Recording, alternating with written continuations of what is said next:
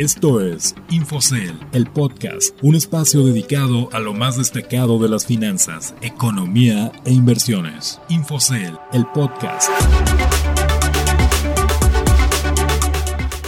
Hola, los saludo con gusto, soy Ricardo Legorreta y les doy la bienvenida a Infocel, el podcast, un espacio dedicado a las noticias de economía y finanzas más destacadas de la semana, así como consejos de inversión. Iniciamos el capítulo de este viernes 11 de septiembre con la siguiente frase de Reed Hastings, cofundador de Netflix. Se aprende más de un fracaso que del éxito. No tengan miedo a cometer errores.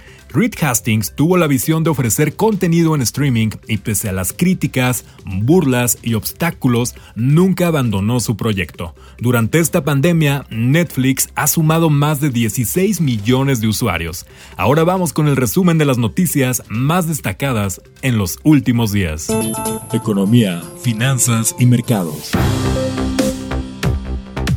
La economía mexicana cerró junio con buenos avances, esto en cuanto a inversión y consumo, aunque en ambos casos no se logró recuperar del daño provocado por la pandemia de COVID-19.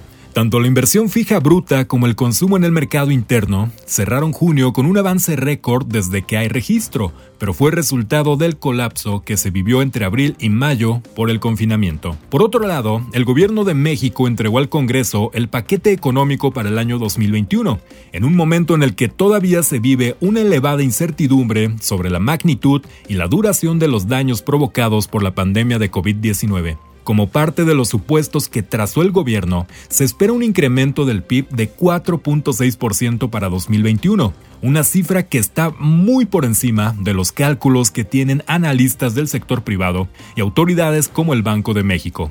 Arturo Herrera, el secretario de Hacienda y Crédito Público, confirmó que no es momento de elevar impuestos o pedir esfuerzos adicionales a la ciudadanía por el difícil año provocado por la pandemia. También les cuento que BBVA México se sumó a la lista de grandes compañías en la que los empresarios no quieren estar y que hace sonreír al gobierno, la de los acuerdos con el Servicio de Administración Tributaria SAT. El banco, filial del español grupo BBVA, acordó pagar al recaudador de impuestos 3.200 millones de pesos, casi 150 millones de dólares, para cerrar diferencias en torno al impuesto sobre la renta. Con ello, el prestamista más grande de México se unió a América Móvil, Grupo Modelo, FEMSA, Walmart de México y otras empresas que han realizado pagos millonarios. Te recordamos que estas y otras noticias las puedes consultar directamente en la terminal de Infocel y en sentidocomún.com.mx. Consejos de inversión.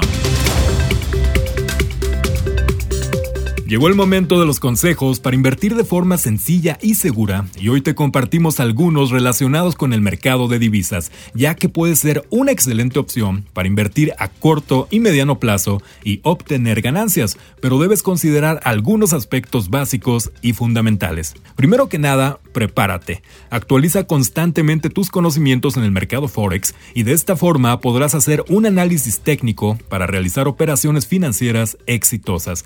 Practica antes de iniciar. Pon a prueba tus conocimientos en condiciones reales del mercado de divisas. Actualmente existen plataformas que te permiten simular tus operaciones. Elige un broker correcto. Para invertir de forma segura y como un profesional, es indispensable la elección de un broker de confianza y con experiencia que te lleve a otro nivel de oportunidades. Estos consejos y más información de Infocel también aparecen en nuestras redes sociales, así que los invitamos a que nos sigan en Facebook e Instagram como arroba Infocel oficial y en Twitter como arroba Infocel. Les agradezco que nos hayan acompañado en un episodio más y los espero el próximo viernes con la información más destacada de economía, finanzas e inversiones. Soy Ricardo Legorreta y en nombre de todos los Infocellers les deseo un excelente fin de semana. Esto fue Infocel, el podcast. Que estén muy bien.